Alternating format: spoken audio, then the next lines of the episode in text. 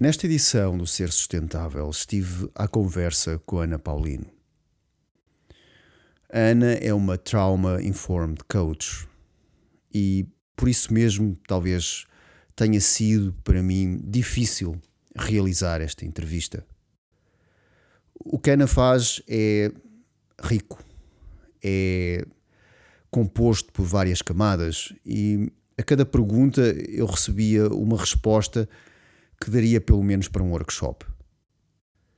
No entanto, espero ter captado uh, durante esta, esta hora de conversa com a Ana uh, aquilo que podemos considerar ser a ponta do iceberg uh, que pode despertar a curiosidade para irmos mais fundo para trabalhar nos nossos próprios processos.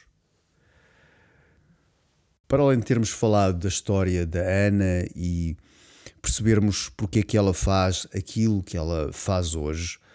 Falamos também de adição e como é que a adição está tão presente nas nossas vidas uh, sem ser necessariamente a adição por álcool ou drogas.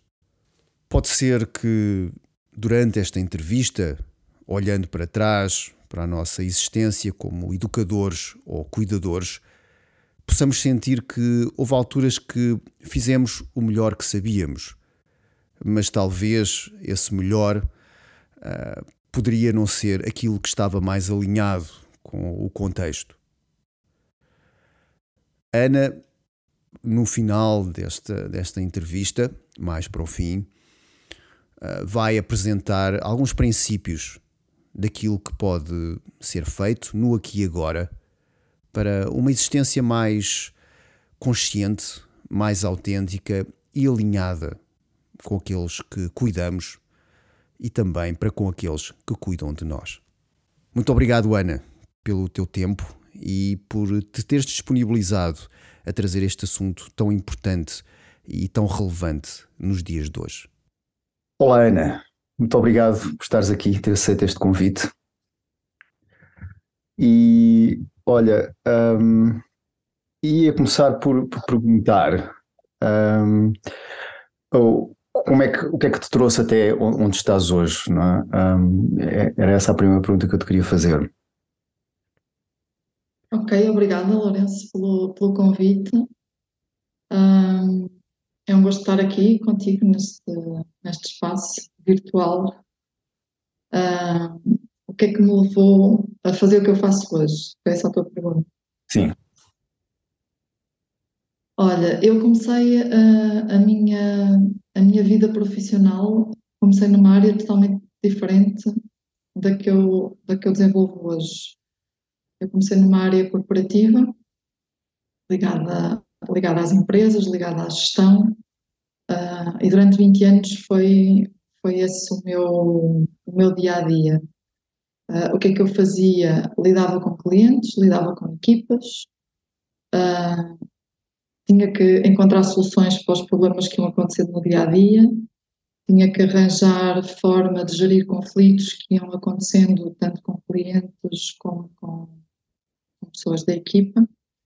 Uh, e também, às vezes, com conflitos que surgiam também acima de mim, é? quem estava hierarquicamente acima de mim com os meus administradores, com as exigências que iam aparecendo. Então essa foi a minha vida durante, durante 20 anos.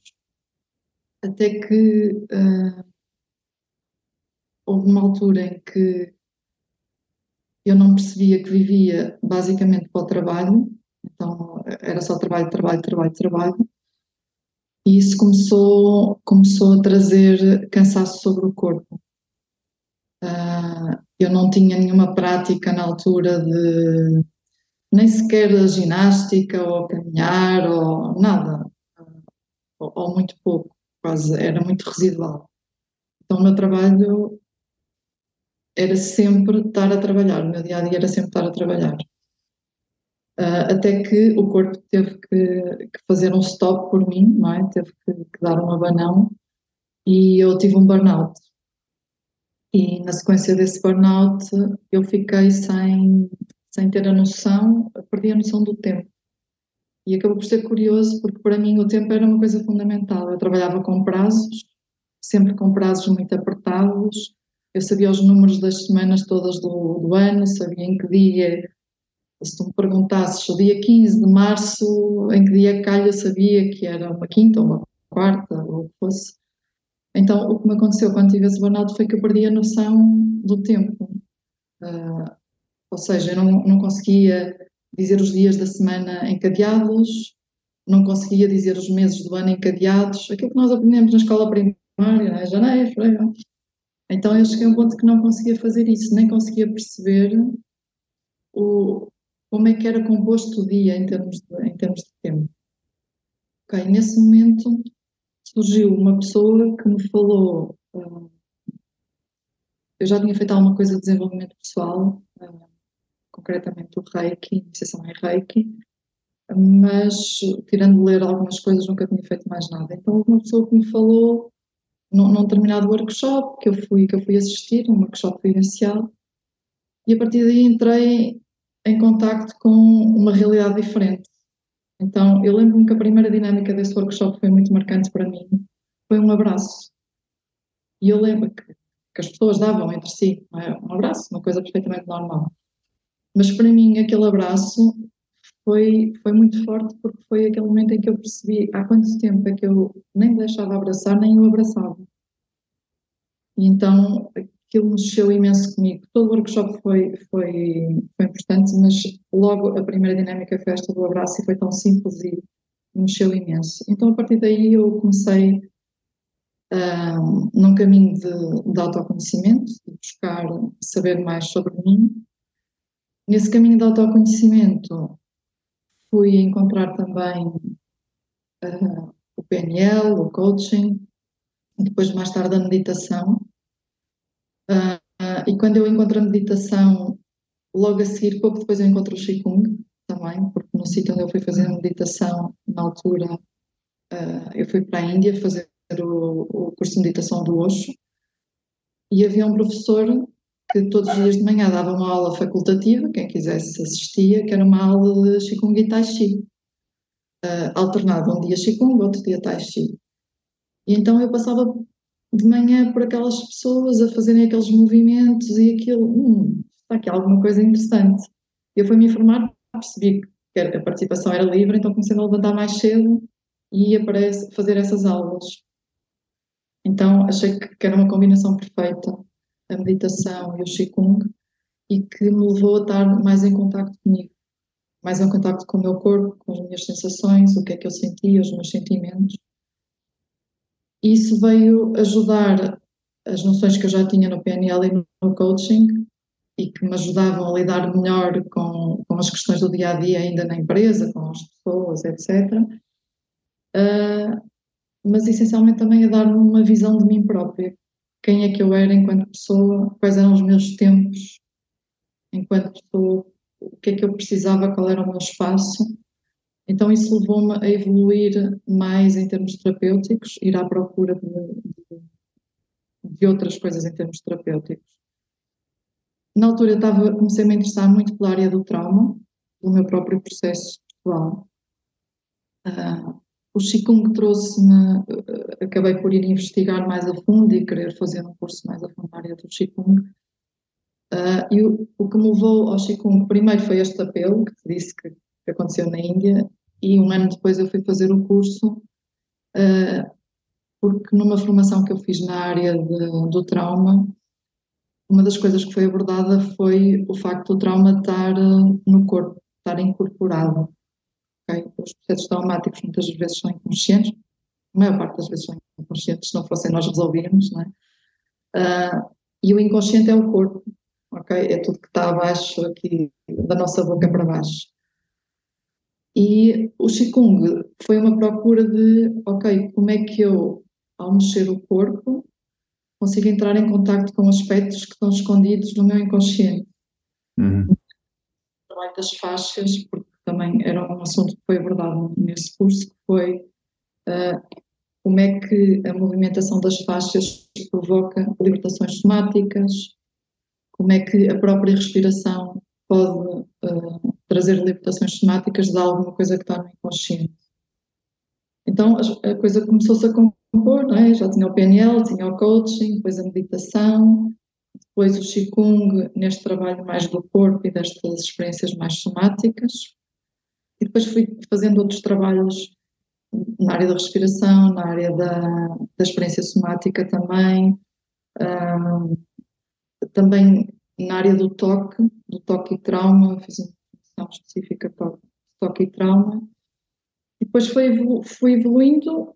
Neste entretanto já eu tinha deixado as empresas, estava, comecei a primeira meio tempo de um lado e do outro, depois acabei por me dedicar a tempo inteiro e fui cada vez focando mais na, na, área do trauma e depois dentro da área do trauma, a área do desenvolvimento, eh, do trauma de desenvolvimento, que é o trauma que acontece durante a, a nossa primeira infância, uhum. ou até ainda durante o útero, durante o período de vida intrauterina e grosso modo até aos 7 anos.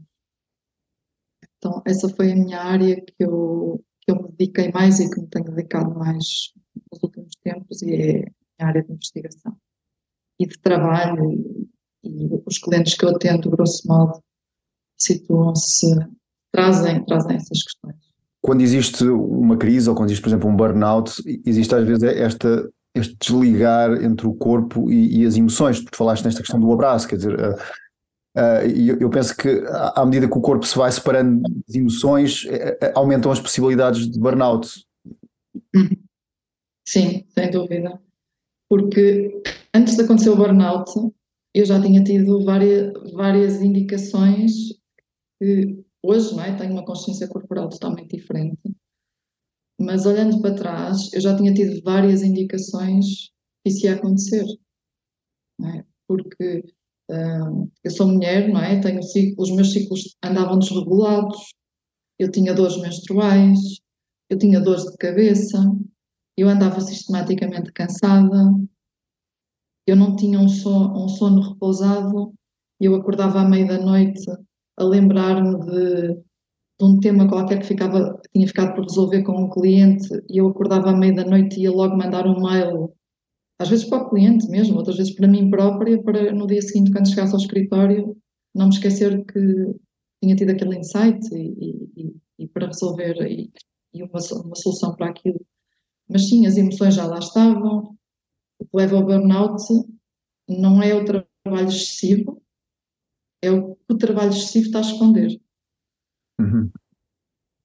Eu trabalho excessivamente para esconder uma emoção com a qual eu não estou a ter ferramentas, eu não estou a saber lidar. Uhum. Sim. Sim. E há um desligamento, como tu, como tu dizes bem, há, há um desligamento. Há um desligar da emoção que vai buscar um mecanismo de compensação, que neste caso era o trabalho, que é uma adição como outra qualquer. Podia ser o álcool, podia ser a droga. Não é? Tornei-me workaholic para não sentir. As pessoas às vezes têm esta ideia, e tu estás a referir isso agora, que pronto, a, a adição às vezes está relacionada ao consumo de drogas ou de álcool ou, ou, ou de substâncias químicas, não é? no geral mas, mas há mais que isso, é? as, as, adições acabam por estar, às vezes, há certas, certos aspectos da nossa vida que se tornam aditivos, sem muitas vezes nós darmos uh, por eles, não é? E, e, esta é uma boa adição, principalmente para, para as pessoas para as quais trabalhamos, é uma boa adição, porque é sempre bom ter uma pessoa que trabalha muito. Sim, sim. Eu sei que tu estudas também este tema das edições, até porque estás a fazer um trabalho com uma pessoa que eu admiro bastante, que é, que é o Gabor Mate. Uhum. Um, e, e, a questão das adições, eu penso que é algo que, também desperta a atenção, até porque uh, vai para além disso, não é? vai para além das questões, ah, não, mas ele bebe muito vinho, por isso é que é, é alcoólico, ou, ou, outro tipo de expressão, mas, mas sei lá, hoje já se sabe que os jogos são uma adição, os, os, os telefones são uma adição quando, quando chegam a um nível que nos torna disfuncionais, não é? E na tua experiência, eh, tu encontras alguma raiz para esta questão daquilo que se pode chamar a adição? O que é que leva uma pessoa a ter uma adição dentro do teu trabalho e da tua experiência? É? Uhum. Falando sobre mim e continuando até com o exemplo que eu estava a dar há pouco. Sim, sim. Uh, a adição, como eu te referi, a adição ao trabalho, no meu caso, que estava a levar era que eu não entrasse em contacto com uma dor. É? Uhum. Isto, isto é verdade em qualquer pessoa que eu atendo. Ou seja, há uma dor, e essa dor pode ser, às vezes pode ser consciente, muitas das vezes é inconsciente. A pessoa nem sequer sabe porque é que bebe, ou porque é que, porque é, que é toxicodependente, ou porque é que trabalha demais, ou que for, adição, não é? Ou porque é que joga, por exemplo, tu deste, ou porque é que, que compra compulsivamente, ou porque é que sistematicamente uh, está a fazer o mesmo gesto, pode ser algo que está presente diariamente e que se não. Ai, peço desculpa. Vou ver aqui um bocadinho de água, desculpa. Tratar aqui as cordas vocais. Algo que a pessoa está a fazer de uma forma sistemática que lhe está a trazer um alívio. Uhum. Ok? E que a pessoa nem sequer sabe porque é que está a fazer aquilo. Às vezes pode ser totalmente inconsciente.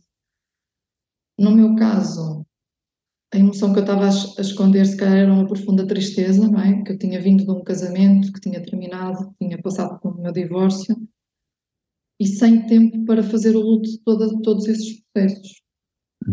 Então o trabalho foi, no fundo, onde eu me refugiei e porque servia dois propósitos. Um, permitia-me ganhar dinheiro, que era uma coisa que para mim era importante. Eu, eu tinha um filho e era super importante, ok, agora estou separada, mas eu tenho que prover na mesma para o meu filho, então tem que ser esta pessoa que traz dinheiro para casa para, para trazer este, este nível de vida, que filho estava habituado também, e eu, de resto. Uh, mas também não era só isso. Depois também era uma busca por se calhar uma validação, um reconhecimento que eu se calhar não tinha na minha vida e nunca teria tido na minha vida até esse ponto, ok? E que isso eu ia buscar ao trabalho.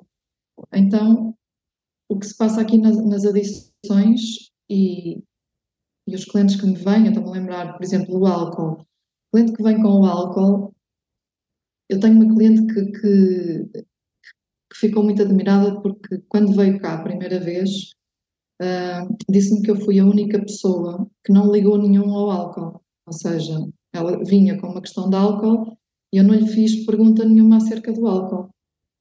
Normalmente, a todos os sítios em que ela ia, perguntavam quantas vezes é que ela bebia, há quanto tempo é que ela bebia, todas essas perguntas, e eu pedi-lhe, fala-me de ti, é? conta-me a tua história.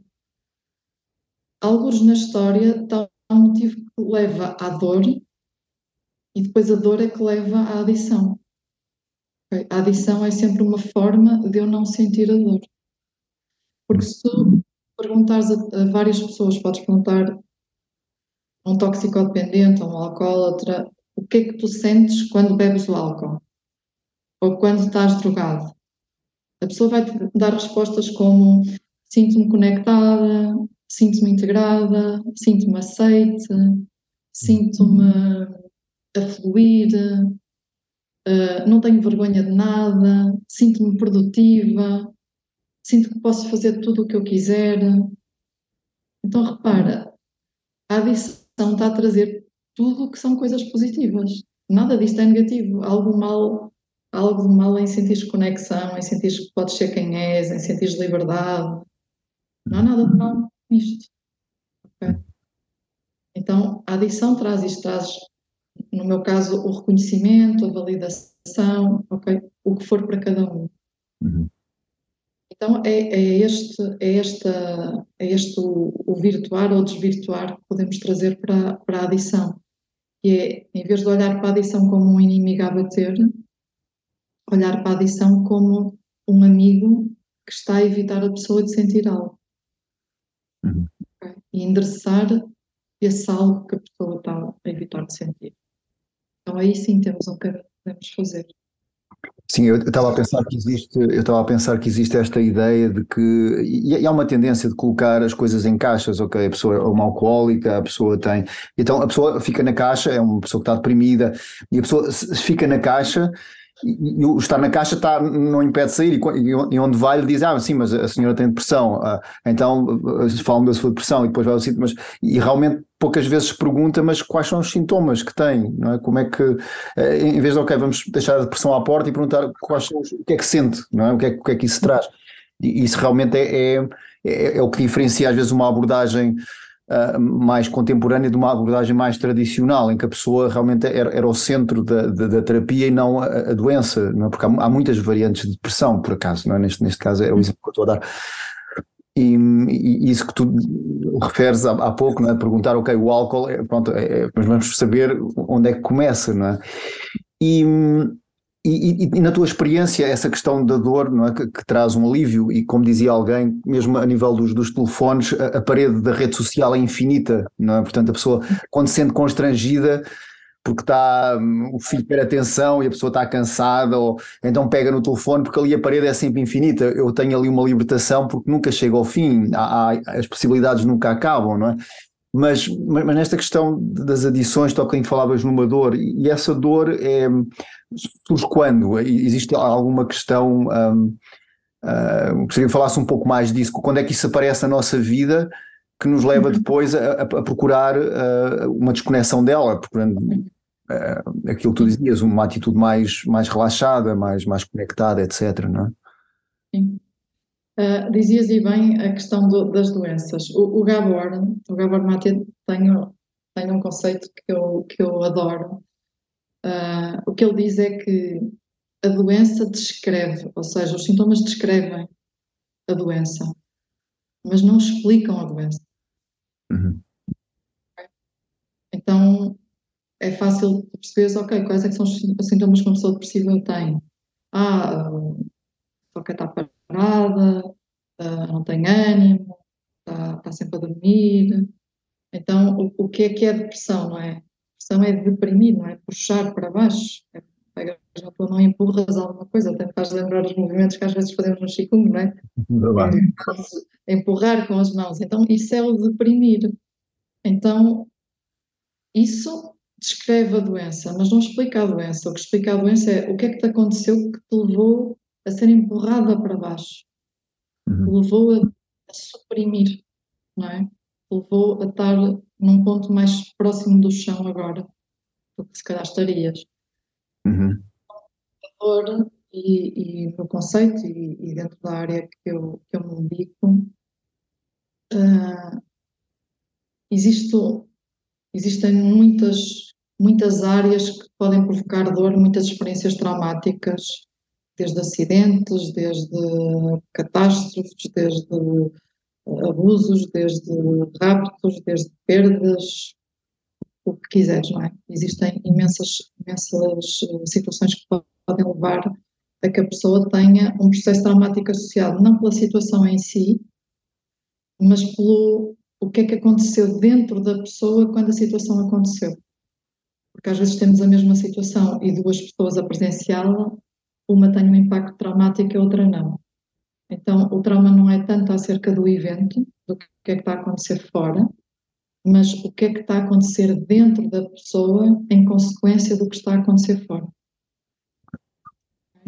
Então, isto é um ponto.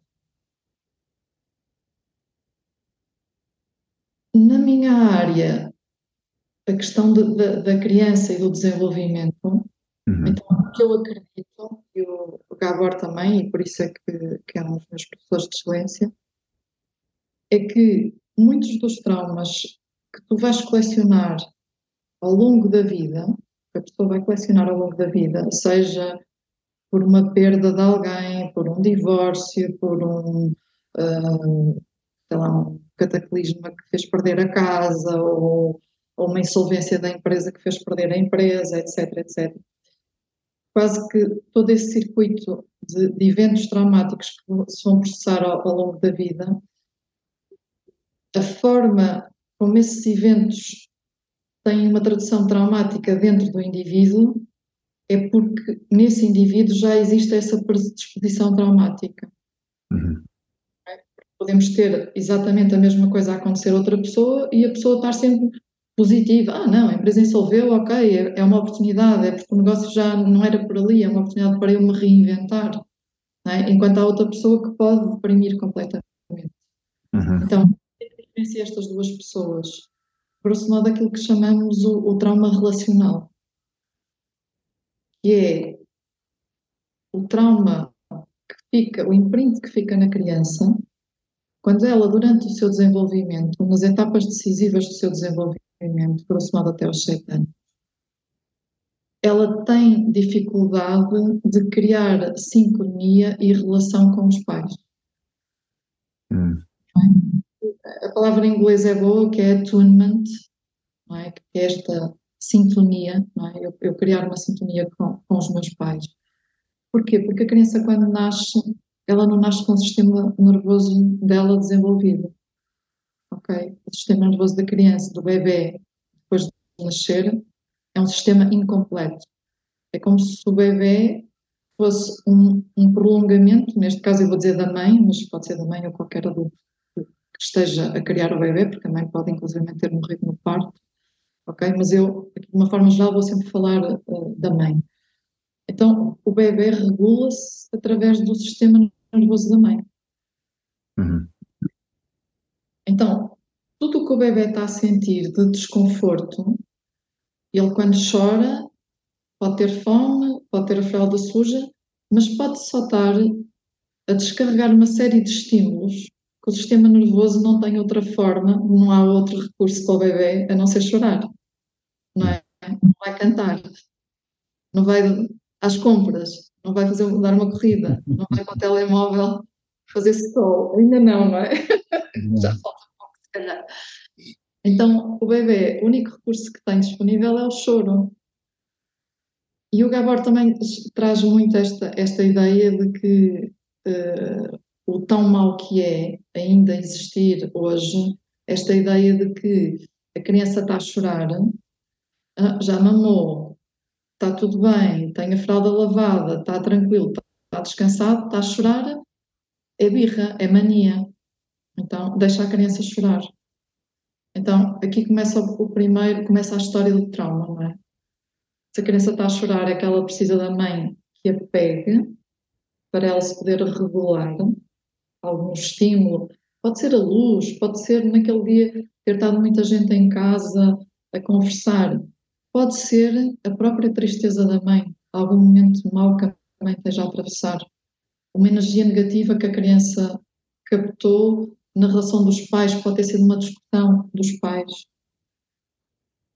Pode ser muita coisa. Então, a, criança está muito permeável, é como se fosse uma esponja, quando é bebê, está muito permeável a estes estímulos. Então, ela chora a pedir regulação, e a regulação é, às vezes, é só a mãe pegar um bocadinho na criança e a criança vai se acalmar. E nós todos sabemos histórias de, às vezes está um bebê e está o pai a tentar acalmar, a mãe, a, a, o avô, a avó, a tia, a prima, a amiga, a vizinha, e chega a mãe, pega e a criança cala-se. E as pessoas dizem, ah, pois, com a mãe, se querias era a mãe, não é? Então este criar a mãe é mesmo isso, é, é o bebê precisa do sistema nervoso da mãe para se regular. Também há outra coisa muito comum que é até mais, mais adiante na idade, que é crianças, por exemplo, com dois anos e meio, três anos, que é aquela idade da birra. Que é a birra porque é nessa altura que a criança descobre que ela é ela, não é? É o início do desenvolvimento do, do eu, o ego. Uhum. Porque aí a criança olha para o espelho e diz a bebê, a menina, ok? Nunca diz, não se identifica. Eu sou aquela projeção que está no espelho, é outra coisa qualquer, porque ela é uma extensão do, da mãe ou do pai, ainda não se vê como ela própria. Depois é que começam as birras, porque se existe um eu, quer dizer que há um limite. E então existe o meu brinquedo, que tu não podes levar, existe a minha saia que eu quero vestir, existe a minha água, eu quero aquilo, não é? e começam a apontar e, e a fazer uma série de, de serem mais autoritários quase, não é? Eu quero, e quando não, não têm, gritam. E nesta fase é comum, às vezes estás a tomar conta, de, não sei se já tiveste essa experiência, estar a tomar conta de uma criança, de outra pessoa, que ficou ali um bocadinho contigo, porque os pais foram fazer qualquer coisa, com três anos, e a criança portou-se lindamente enquanto esteve contigo. Espetacular. E, então, chega a mãe para ir buscar a criança e está a conversar contigo, oh, Lourenço, como é que correu, como é que não correu, e de repente a criança começa a fazer uh, chamadas de atenção, birras e não sei o quê. E nós dizemos assim, antes de tu chegares, a criança estava bem, Foi só tu chegares que ela começou a fazer birra.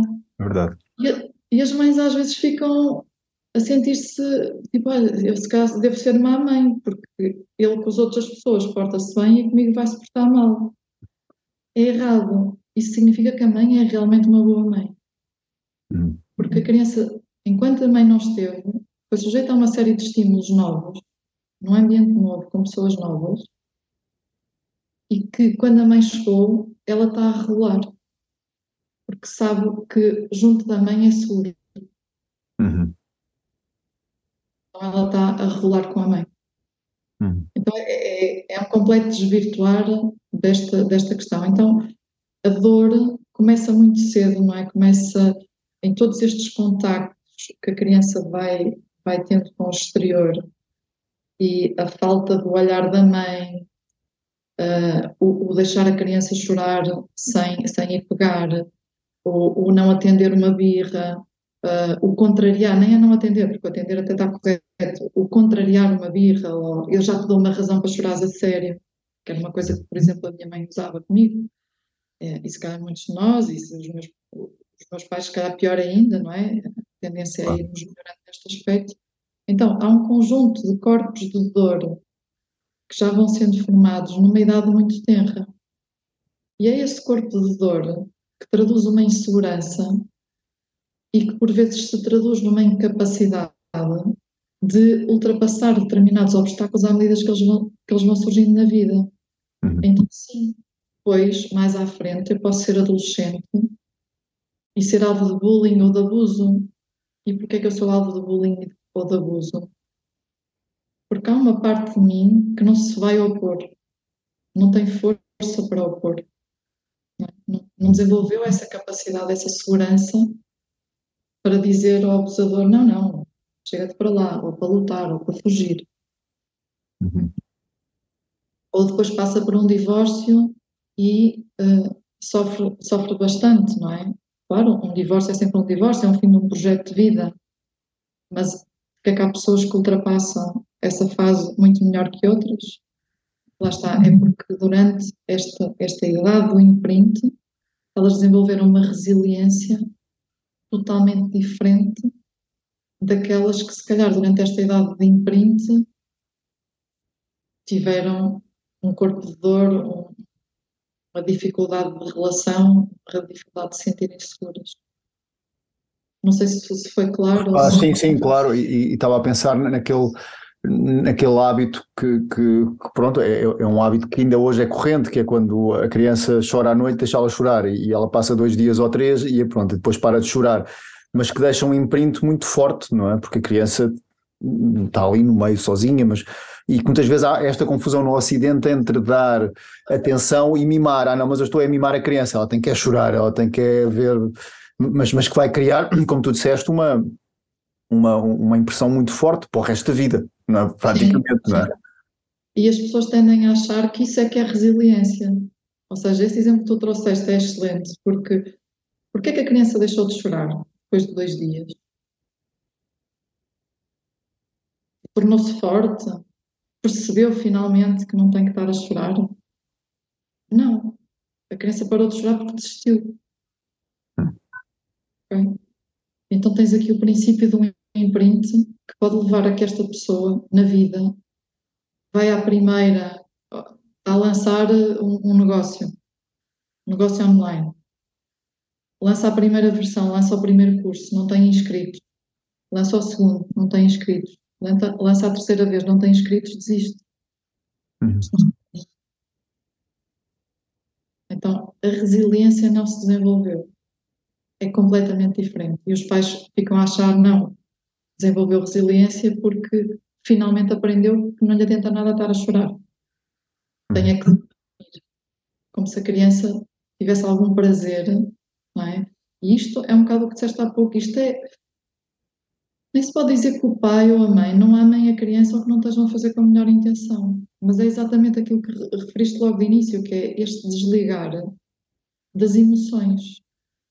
Porque não há nenhuma mãe, eu não acredito, eu sou mãe, és pai. E eu acho que não há nenhuma mãe nem nenhum pai que fiquem relaxados no seu corpo enquanto a criança está a chorar. Uhum. não acredito. Okay? E, portanto, é, é este o attunement, é, é esta a sincronicidade que se cria entre a criança está a chorar, a mãe sente que está algo errado, mas ao mesmo tempo tem uma regra social ou uma regra que aprendeu já dos seus pais em que não, tens que deixar chorar porque senão não fazes nada. Ela também tem que, deixar, tem que chorar, tem que aprender que está bem, ou seja, está tudo bem com ela, já lhe daste a fralda, já lhe deste de comer, não tem febre, não está doente, não tem uh, borbulhas, não tem o rabinho assado, portanto está tudo bem, está a chorar, faz parte. E sim, e a criança faz parte do chorar. Só que chorar sozinha durante muito tempo é diferente do que chorar num colo. É? Até para nós hoje adultos é diferente. Tu estás num processo de sofrimento, se tiveres alguém que te ponha o braço por cima, não precisa te perguntar nada, às vezes é só pôr o braço em cima do ombro e dizer eu estou aqui. O teu sistema nervoso automaticamente sente-se seguro para chorar à vontade. Não tens que reter. Podes estar naquele momento, podes estar a sentir aquilo agora. Uhum. É isso que faz. Sim, eu estava a pensar que isto muitas vezes é, uh, é, é numa família, não digo tradicional, mas, mas é comum hoje em dia os pais passaram 7, 5 horas, 7 horas a trabalhar, estão cansados, querem é também relaxar quando chegam a casa e têm uma criança a chorar em casa, não é? E, e, e muitas vezes sem ter esta este conhecimento que é preciso realmente regular a criança, que ela não se regula sozinha, ela vai continuar a chorar e, e vai continuar a chamar a atenção até ser regulada, que depois, eh, para além pronto, e, e, são as circunstâncias e, e, cada um faz o melhor que pode, mas depois isto, a criança vai aprender que é assim que se faz mais tarde, de alguma maneira, portanto é, é, é quase, e tu falas, e tu em conversa anterior a esta entrevista, tu falavas desta ideia do trauma intergeracional, portanto que uhum. certas, certos comportamentos que os pais passam para os filhos deste género, deixa a chorar, que depois quando a mãe conta isso ao filho, olha, mas eu deixei de chorar e ficou tudo bem, passar três dias já não choravas, ele volta a fazer isso e, e, e volta a ver este, este tipo de, de replicação num comportamento que se calhar não é o mais saudável é? para, para, para, para a pessoa, não é? Sim. Trouxeste aí muitos conceitos ao mesmo tempo. É? Sim, e é assim que, que, se vai perpetuando. Sim. Também falaste numa coisa, eh, se calhar vou, vou, vou agarrar na ordem com que trouxeste. Falaste, sim, os pais estão durante sete horas a trabalhar, Logo, a minha primeira pergunta é onde é que está a criança enquanto os pais estão sete horas a trabalhar? Com que estranho está e que traumas é que esse estranho tem? Não é? Estranho, não é que os pais vão entregar estranho, mas pode estar numa escola, pode estar numa ama, é um estranho para a criança. Okay? E essa pessoa adulta que está a tomar conta da criança, às vezes nem são adultos, às vezes até são outras crianças que ficam a tomar conta essa pessoa também tem os seus traumas, também tem a sua vida, também tem uh, a sua necessidade de relaxar. É? Então, enquanto os pais estão a trabalhar e chegam a casa e querem relaxar, a criança também chega a casa quer relaxar. Só que a grande diferença é que o recurso de um bebê, e grosso modo até aos 3 anos, a forma como a criança relaxa é chorar. Ela não tem outro recurso os pais querem, agora têm, não é? Põem na televisão ou dão um telemóvel para a mão e, e relaxas assim e não me chateias. Só que o que é que isso vai provocar? Se a criança já vem com excesso de estímulos, eu estou-lhe a dar mais um, uma fonte de estímulo ainda acrescentar o estímulo que ela já traz. Uhum. Então a criança nunca descarrega. Uhum. Isto do lado da criança. Do lado dos pais, o que é que acontece? Sim, os pais estão fora, a mãe está fora, chega a casa super cansada, uh, tem que dar, buscar o bebê, tem que dar banho ao bebê, tem que alimentar o bebê, a mãe ou o pai. Como sempre, eu falo aqui mãe, mas entendo sempre aqui mãe, quem cuida.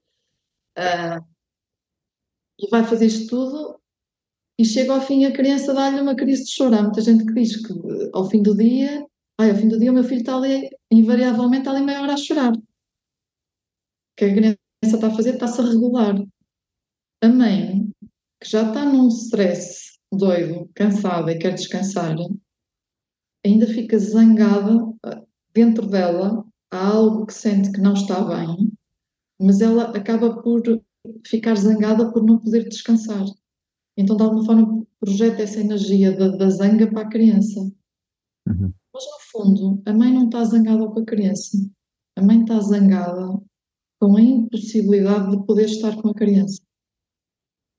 Está zangada porque no outro dia tem que ir trabalhar e tem que repetir tudo outra vez.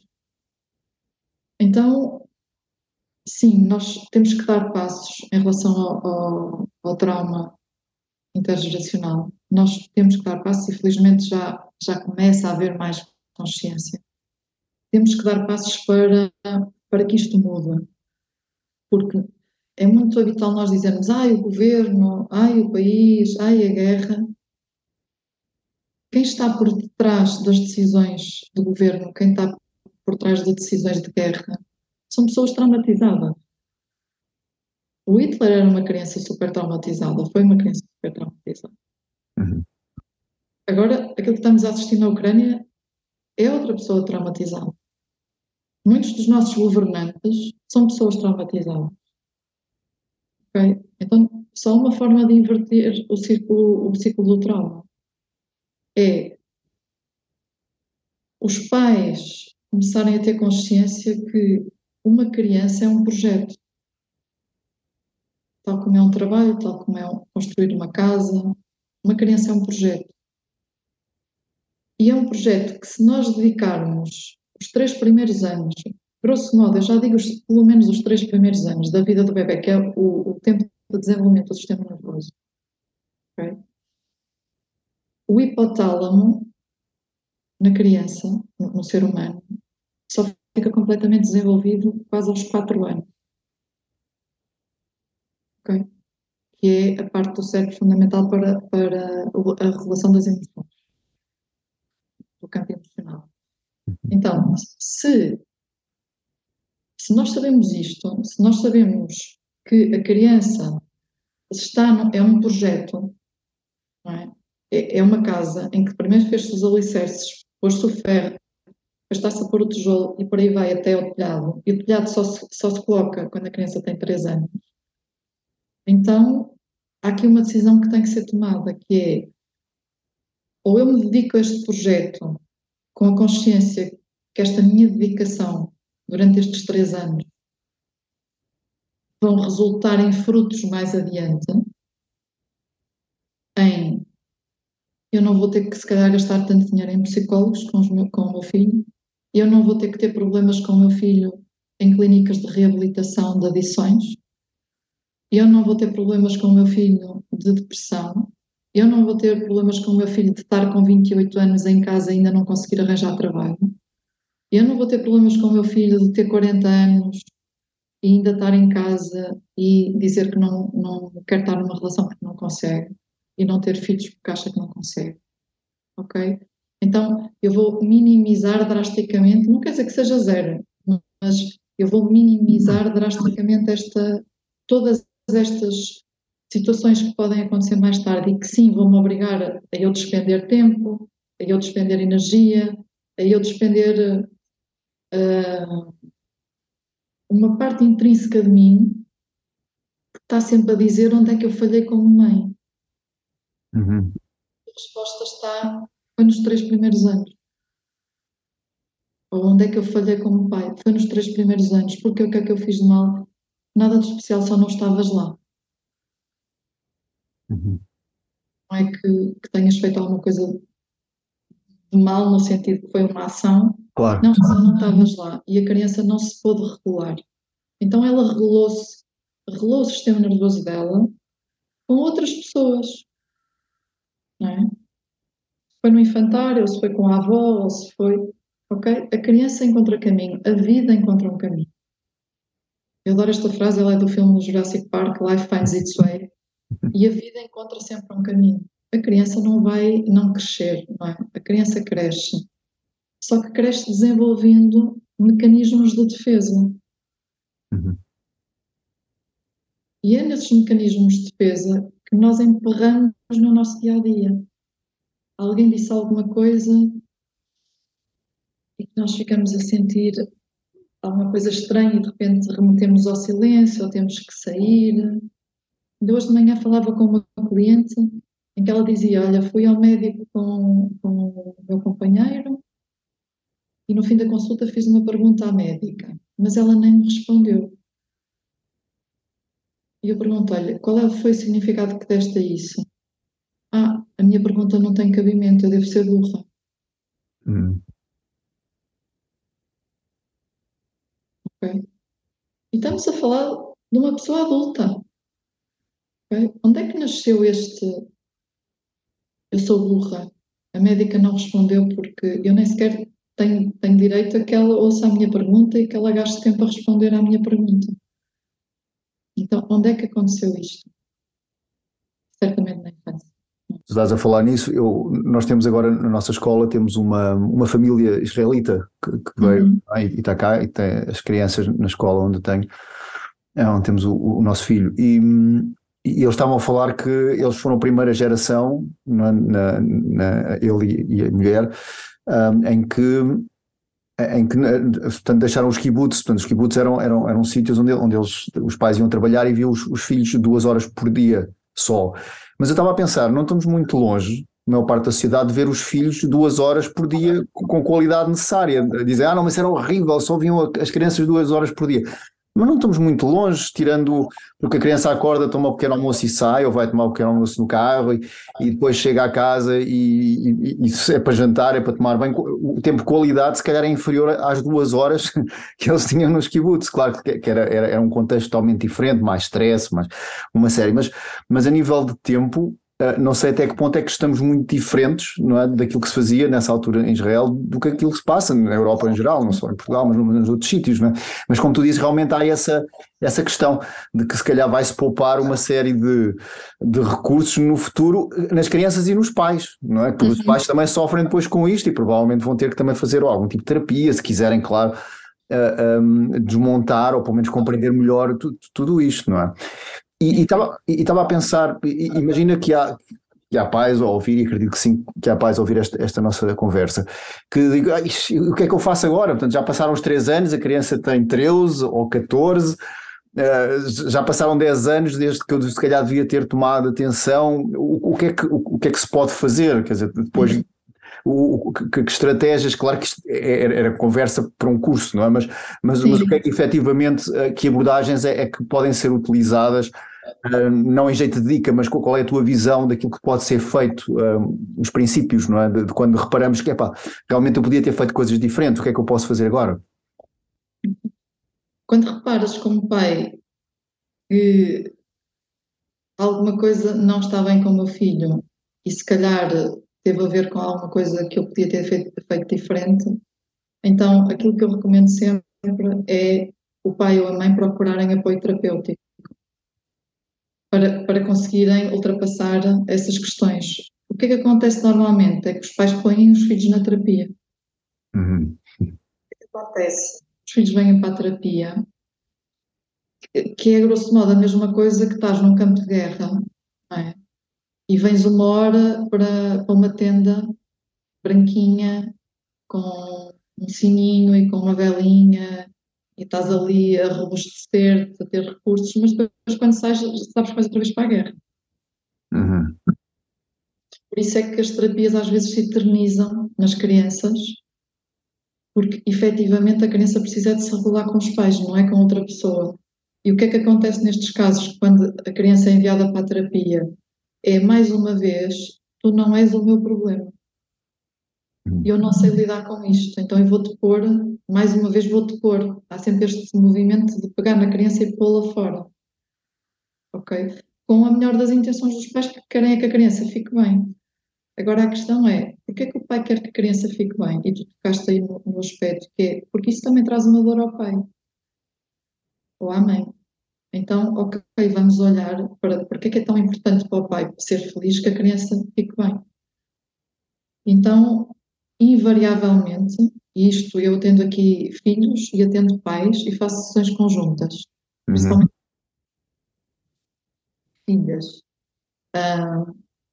Então, invariavelmente, quando a mãe desmonta dentro de si o processo traumático, automaticamente a filha desmonta. Uhum. É, é mesmo um processo, é quase um processo em cadeia. Quando tu desmontas, o teu filho vai desmontar. Pelo menos esse, esse, nesse aspecto ele já não está já não está agarrado. Agora, respondendo à tua pergunta, mais diretamente, o que é que pode fazer? Eu tenho um filho hoje com, com 23 anos. e, uh, e até estamos, estamos prestes a lançar um podcast. Ah, boa. Uh, de, conversa, de conversas de mãe e filho, precisamente acerca destas temáticas. Uh, para trazer este tema que tu perguntaste, que é, nunca é tarde para, para haver um reencontro e para, e para haver uma, uma, uma reparação. Mas, sobretudo, o, o que é que está a acontecer, não é? Quando, eu, quando tu dizes, ok, pais que têm os filhos com 13 anos, o que é que está a acontecer aos filhos? Qual é o sintoma? O que é que os pais estão a reparar que está a acontecer nos filhos? Ok? Esse, esse, é o primeiro ponto. O que é que está a acontecer? E o que está a acontecer são estes tais mecanismos de defesa que eu há bocado estava a falar e depois até nem concluí, que esta rapariga, nesta consulta, faz esta ilação, eu, eu sou burra, uhum. e qual é o mecanismo de defesa que ela tem? Cala-se. E faz de conta que não aconteceu. Ou seja, fica com a dor dentro dela, faz de conta que não aconteceu. Não volta a interpelar a médica, não interpela-se nem o companheiro, que, que, podia dizer, olha, ela não ouviu, partilhar. Não, ela remete-se ao silêncio. Remete-se ao silêncio. Então, isto é um mecanismo de defesa. Podia ser quando saísse dali a fumar um cigarro. Ou podia ser quando saísse dali se fosse alcoólica e a beber qualquer bebida para uh, atenuar a dor. Okay? Tudo para atenuar a dor muitos de nós, ditos mais funcionais, o que vamos fazer é fazer de conta que não se passou nada. Uhum. O que mais me acontece em cá é pais a virem a dizer que os filhos têm dificuldade em dizerem o que sentem. Então, sim, se os pais virem comportamentos nos filhos que sejam comportamentos aditivos, ou se virem nos filhos esta incapacidade de sentir ou de expressar um sentimento, ou de expressar a mais, não é? Eh, chamar muita atenção, ou estar sempre a fazer distúrbios, é sempre sinal que alguma coisa está mal. Okay? E mais importante do que dar ferramentas aos filhos, não digo que não seja importante, é muito importante, mas acima de tudo dar ferramentas aos pais para lidarem com os filhos. Okay? Isso é o mais importante. São eles chegam e, e existem N projetos, eu podia estar aqui a falar agora imenso tempo. Isto apaixona. Existem anos. Eu estive envolvida num projeto em escolas em que nós fazíamos um trabalho com turmas uh, bastante, bastante problemáticas e depois saía-se, as, uh, as crianças ficavam totalmente alinhadas, viviam ali uma, uma experiência com impacto super positivo. Os, os, os problemas que haviam entre elas naquela turma, estas tais problemas, quesílias que haviam eram dissipadas, os professores eram envolvidos, só que ao fim de uma semana, no palco de guerra, não é? Elas saem da, da tal tenda branca, ao fim de uma semana, duas, três, quatro, voltam mesmo. É exatamente a mesma coisa. Nós vamos para um retiro, não é? ainda há pouco estive contigo num, num retiro, a aprender uma prática, a aprender um sistema. Ok? Eu venho, se eu não tiver um Lourenço todos os dias dentro de mim a dizer, ok, Ana, vai praticar agora o sistema que aprendeste, senão não o vais conseguir integrar, tens que praticar já enquanto está fresco. O que vai acontecer é que ao fim do mês eu já não me lembro do sistema. Então tem que ir à gravação ou tem que ir a outro retiro com o Lourenço, novamente rever o sistema. Uhum. Isto também é possível, porque eu, a segunda vez, quando eu vou, eu recordo, já não estou a aprender pela primeira vez, não é? Vou recordar. E se for passado um mês, é ótimo. Agora, o que acontece é quando são intervenções muito pontuais e em que não têm um, um contexto de seguimento, que não há nada que haja um contexto de seguimento, por exemplo, neste caso que eu estava a dar agora de exemplo, tivemos um workshop contigo e agora vamos ter três sessões de seguimento ao longo de três meses. O que é que isso faz? Faz que eu sei que vou estar no meu dia a dia e que se calhar vou ter dificuldade em encaixar esta aprendizagem do sistema, mas eu sei que posso não fazer o sistema como um todo, mas fazer uma pequena parte dele, e sei que eu posso estar a recordar o sistema durante três vezes ao longo de três meses. Uhum. Ok? Então isto já me vai fortalecer o meu sistema nervoso, no sentido de que, ok, é possível eu ir fazendo pequenas mudanças. Agora, o grande problema hoje que existe é que nós estamos, estamos na geração do fast. Tudo é fast. Como tu dizias há bocado, há uma parede infinita e que é rápida, não é? E que agora, tipo, eu às vezes fico quase tonta quando olho para um jovem a rolar o. É. Aquilo é super... eu, eu, estou, eu ainda nem consegui ler e ele já vai tipo na terceira história, eu nem vi a primeira. Então é tudo super rápido, a comida é rápida, tudo é rápido. E então o que as pessoas querem é que um trauma que foi construído ao longo de 13 anos, no exemplo que estás a dar, trauma, certamente um trauma relacional que foi construído ao longo de 13 anos, agora está aqui o meu filho e, e quero que isto se resolva rapidamente, que é para eu não ter que lidar com isto. Uhum. Ok? E agora parece que eu estou a dar uma perspectiva, estou assim a, a colocar-me do lado dos pais que possam estar a ouvir isto e dizer: Ah, isto é muito bonito, estás bem a falar, mas eu queria ver se tu tivesses que ir trabalhar para comer e, e pôr dinheiro em casa e ter os filhos e ter os problemas todos na mesma. Totalmente. E esses pais que me estão a ouvir, eu tenho uma coisa muito importante para lhes dizer.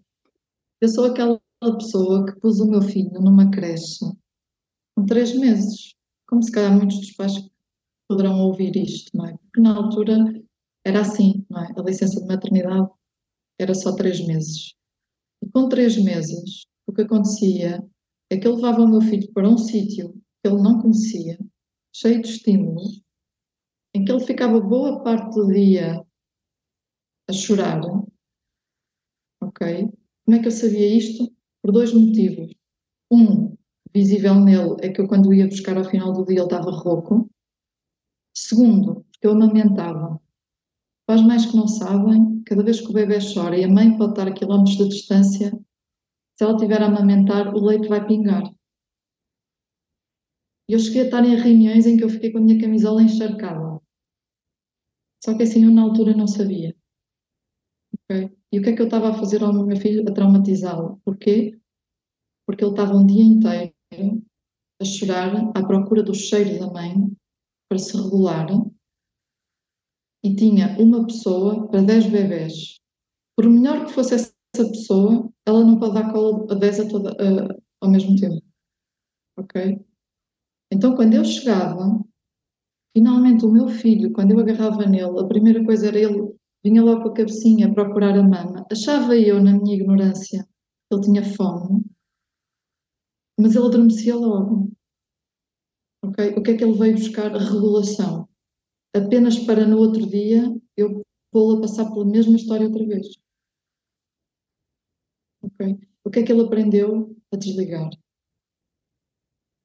A desligar de sentir. Okay. Tornou-se perito em desligar de sentir. Uhum. Okay. E agora está no processo dele, não é? Felizmente a mãe hoje tem outra consciência, consegue fazer trabalho com ele, e este trabalho do Compassionate Inquiry é um trabalho super importante, que ele também está a fazer com, com uma terapeuta, e que e que é super importante. Há uma parte que é feita por mim, há uma parte que não pode ser feita por mim. Porque por amor a mim, ele vai sempre esconder-me os traumas que teve comigo. Ok? Porque há um amor, há uma compreensão. Tipo, eu sei que fizeste isso, mas eu não te levo a mal. E nós temos estas conversas. Eu sei que isto aconteceu, mas eu não te levo a mal. Mas eu sentia-me sozinho ok? E eu tenho que validar, claro que sim, claro que te sentias sozinho. Claro que sim. Claro que estavas triste. Claro que começaste a jogar e a desenvolver um vício do jogo, não tinhas ninguém em casa. Ficavas horas sozinho em casa. Porquê? Porque eu estava com a minha adição no trabalho. Então, estás a ver o ciclo? Isto quando ele tinha 10 anos. Mas vem de muito antes, não é? Vem logo muito antes depois vai, vai crescendo. Agora, deixando só assim uma mensagem de esperança, para não acabarmos assim tudo muito terrível. Eu lembro-me quando comecei a ganhar consciência disto tudo, eu só dizia: Ai meu Deus, eu quero fugir, eu fiz tudo errado. Já não há salvação para o meu filho, mesmo para mim. E a minha mãe fez tudo errado comigo, esta pessoa horrível que me fez sofrer e tudo mais que também o meu percurso, e aqui sim, a meditação foi fundamental para me trazer a um lugar de que este lugar da sabedoria interior. Okay? E eu acredito profundamente que, que, a nossa vida não é isto, isto é uma parte da vida, não é? Que, que a nossa alma uh, está a viver uma experiência neste meu corpo, a minha alma está neste momento a viver esta experiência terrena neste corpo, mas que já vem de experiências anteriores e segue para novas experiências. E aquilo que eu acredito é que todos nós temos uma, uma sabedoria inata que nos ajuda a navegar por estes processos. Okay? E da mesma forma que eu nasci num país em guerra, vivi numa casa em que havia guerra, com os meus pais, okay? uh, fui vítima de abuso, fui vítima de bullying, Tive imensos processos eventos traumáticos ao longo do, do meu crescimento. E pergunto eu, eu estaria aqui a ajudar pessoas a passarem pelos seus processos traumáticos se a minha vida não tivesse sido esta? Então, há que, ter, há que confiar também, confiar que existe uma sabedoria interior em cada um de nós e que se nós nos ligarmos a ela e confiarmos nela, ela vai nos apontando caminho. Ok? Isto para quem diz, ah, isto é muito bonito, mas eu não, não tenho dinheiro para terapeutas, eu não tenho. Ok, não tens dinheiro para terapeutas, tens dinheiro para fazer uma aula de Qigong por semana. Tens dinheiro para fazer uma aula de meditação por semana. Tens 25 ou 30 euros. Nem precisas de dinheiro. Há imensas no YouTube.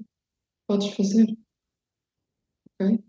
Então, é neste processo de entrar em contacto connosco é no silêncio que as respostas vêm. E nem para toda a gente a terapia pode estar acessível, ok? Mas há uma coisa que está acessível para toda a gente: o ar para respirar e o silêncio. Então, se calhar não há nenhuma pessoa no mundo que não consiga ir ao pé de uma árvore, sentar-se e estar ali só a respirar com a mão no peito, não a culpar-se, mas a trazer uma compaixão, a dizer foi como foi. Não há nada que eu possa fazer que vai alterar o que está para trás. Então, o que eu posso fazer é, é mudar a forma como eu me relaciono com o que está. Em vez de criticar, em vez de apontar, ter compaixão. Ter compaixão porque eu não sabia fazer nada. E é só desta forma que eu tenho conseguido navegar o tudo de errado que eu também fiz com o meu filho. Porque eu também tinha que ir trabalhar, eu também tinha. Eu dizia a mim mesmo que tinha que ir. Hoje, olhando para trás, vejo, não, Ana, era perfeitamente possível tu teres ficado em casa três anos a cuidar. Hum. Só que tu precisavas da validação fora. Tu precisavas da carreira. Ok? Esse é o teu processo. E o teu filho precisava de ti. Não aconteceu. Ok. Tens duas hipóteses. Ou pegas no chicote e vais-te recriminar toda a vida, e o teu filho vai crescer com a energia de ter sido o teu pior erro ou um percalço no teu, na tua evolução de carreira, ou então tu vais ter compaixão, vais procurar ajudá-lo, estar presente agora em tudo que tudo que for possível, proporcionar o que for possível para, para ele também navegar essas águas e, e fazer as pazes. Para um sítio onde eu faço as pazes com, com essa mãe que não sabia fazer melhor. Eu, eu, eu, tenho a sensação que cada pergunta que eu te fiz daria um curso, não é? Que daria, que daria um curso daquilo que tu, que efetivamente, tal, tal rica é, é a informação que tu efetivamente transmites. E olha, Ana, onde é que podemos encontrar o teu trabalho? O que é que, onde é que podemos encontrar? Olha, Lourenço, com tanto trabalho que eu tenho tido, aliás, até já tinha partilhado contigo noutro momento, uh, todo o trabalho de pôr sites no ar e, todo o trabalho está tá bastante atrasado. Portanto, eu não tenho propriamente um site no ar para as pessoas irem, mas tenho uma conta no Instagram, tenho uma conta no Facebook, que também não, praticamente não está nada publicado, mas pelo menos serve para as pessoas me encontrarem e mandarem uma mensagem. E posso sempre deixar o meu contacto telefónico, que pode ficar disponível para, para as pessoas, se quiserem contactar via WhatsApp. Uh, e, e, pronto, e saberem um bocadinho mais acerca do, do meu trabalho. Entretanto, se quiserem seguir a página do Facebook e do Instagram, pronto, elas agora estão paradas, mas vai haver uma altura em que vai haver vida. então, se já estiverem a seguir, começam a receber as novidades. E como é que procuram? Como é que procuram? Um... Ana Paulino. Ana Paulino, Ana Paulino sim. sim. Ana Paulino. Ana Paulino. Tu, antes de, antes de terminarmos, queres deixar, já deixaste há pouco uma mensagem que eu penso que é importante, mas em jeito de conclusão, queres deixar aqui mais uma mensagem para fechar esta, esta nossa conversa? Uh, só referir uma coisa em relação à, à, forma de contacto. Sim. Eu faço sessões por Zoom e faço sessões presencial, presenciais. Ok. E não faz diferença. Eu trabalho com, com pessoas fora de Portugal uh, e, e, é possível. Eu estou baseada em Leiria é aqui que eu faço sessões presenciais, mas eu trabalho para qualquer parte do mundo, qualquer parte do país, por isso isso não é impeditivo. Uhum. Uma mensagem ainda em cima daquela que eu já deixei. Sim. Eu acho que é mesmo esta frase que eu trouxe há pouco, é uma frase que está comigo há muito tempo. Eu na altura nem sabia porque, só achei piada. Desde que vi a primeira vez o filme Jurassic Park, Life Finds Its Way, e para quem não viu o Jurassic Park ou para quem viu e não se lembra, isso acontece porque há, há um dinossauro que se reproduz e que os cientistas não entendem como é que ele se reproduziu porque era necessário haver um determinado número de condições para ser possível aquela reprodução. Mas ele reproduz sem haver um macho e uma fêmea. Uhum. É o caso ali. Okay? E ele nasce então é aqui que life finds its way. É, a vida encontra sempre um caminho. E, portanto, a vida que, que escolheu encarnar através de mim, através de ti, através do meu filho, através do teu filho, ela vai sempre guiar o caminho. Okay? Então, a principal mensagem é mesmo confia e conecta-te. Confia e conecta-te. Acho que é isto. Confiança, conexão, compaixão. Ok. Olha, muito obrigado, Ana. Foi Acho que há aqui muito material. Quando quiseres, podemos falar de temas, podemos falar de só intervencional, podemos falar mais tarde, Podemos pensar nisso, mas olha, muito obrigado mais uma vez, Ana, e, e até uma próxima, até uma próxima oportunidade. Obrigada pelo convite mais uma vez, Lourenço. Obrigado. Um gosto de estar aqui.